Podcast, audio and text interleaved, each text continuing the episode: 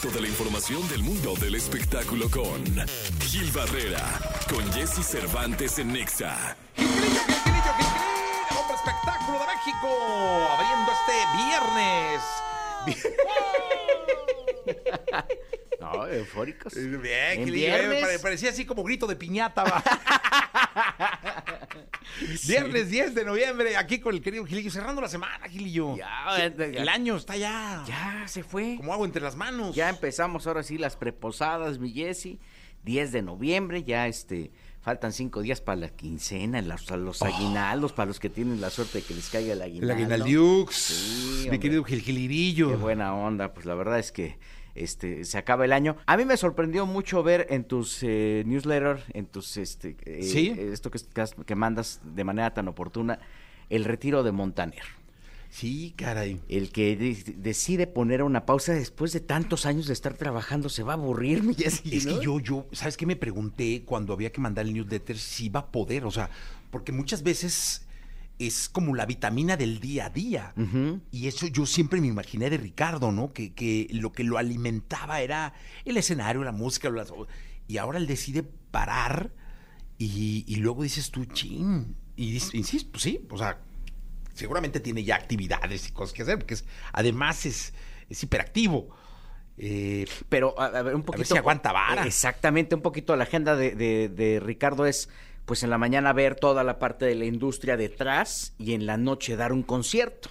Y así se aventó cuántos No, años hombre. haciéndolo. O sea, incluso hasta en pandemia que tuvimos esta pausa forzada, él se dedicó a producir y a estar constante y no detenerse.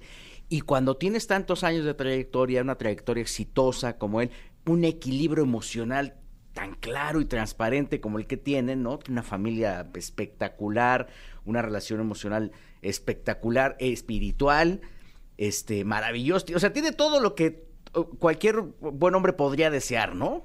Este, equilibrio económico, ahí le va, ¿no? Pues que tendría que sus deudas de las colchas, de las Sí, tandas, la ¿no? tanda. Como todos, ¿no? la Este, tanda, que seguro la, uno de los hijos la tiene. de seguramente, pero este, pero, pero cuando dice, pues voy a frenar, ya voy a retirarme, voy a parar un año, ahora sí me voy a formar en la fila para comprar el pollo y cosas así. Yo la neta, para alguien que tiene este, esta vena creativa y este y- hiperactiva, lo veo bien difícil.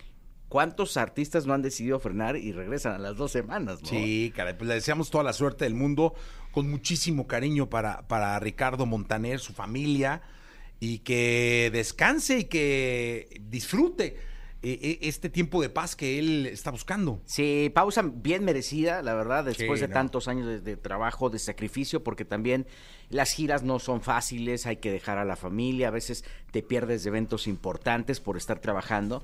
Y, mis respetos para esta decisión, que no es tan fácil, este, independientemente de que pudiera él ya tener, eh, una, tener una tranquilidad financiera como para decir voy a frenar, la parte artística y esta constancia que lo ha llevado hasta donde está, este, frenarla de un día para otro no debe ser nada fácil y qué valiente para hacerlo. Un abrazo muy grande. Mi querido Gilillo, Mi Jessy, nos escuchamos el lunes.